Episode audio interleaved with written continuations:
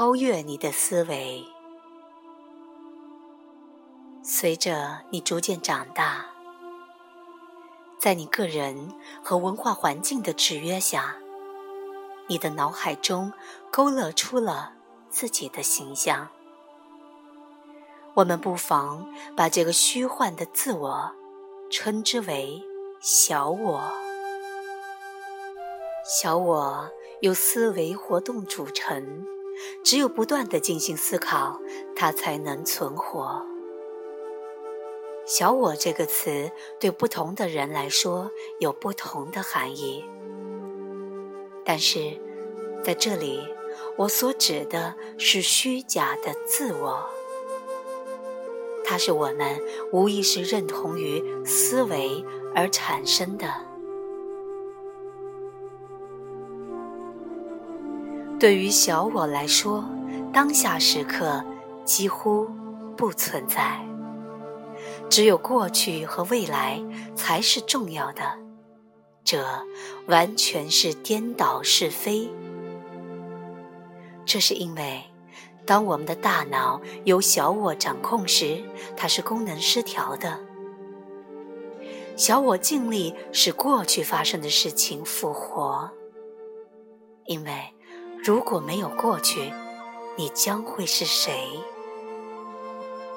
他还不断地把自己投射到未来，以确保他能够继续存活，并且在未来寻找某种慰藉。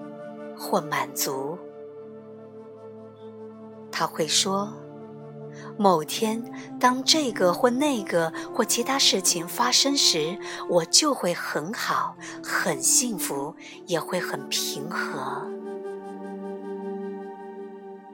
即使当小我看似在关切当下时，他所关切的也不是跟眼下的当下有关。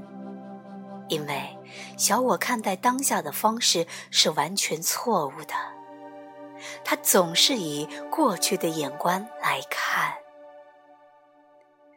或者他把当下作为达到未来目的的手段，而这个目的始终存在于思维所投射出的未来。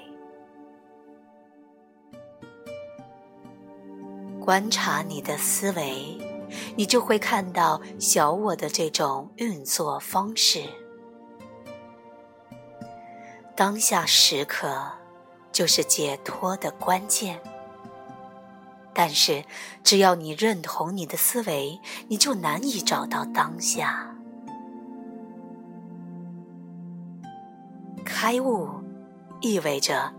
超越思维，在开悟的状态中，必要时你还是会运用你的思维，但是运用思维的方式会更加集中，更有效率。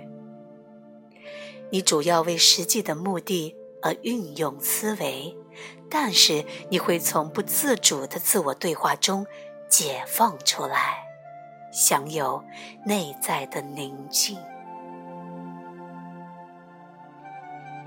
当你利用你的思维时，尤其当你需要一个创造性的解决方案时，你会在思维和静止之间、思维和无念之间徘徊。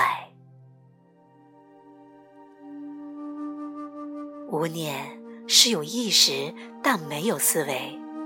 只有在这种方式下，你才有可能进行创造性的思考，因为只有在这种方式下，思维才有其真正的力量。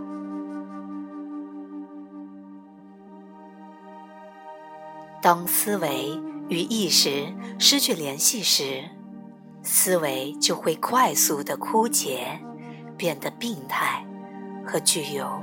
破坏性。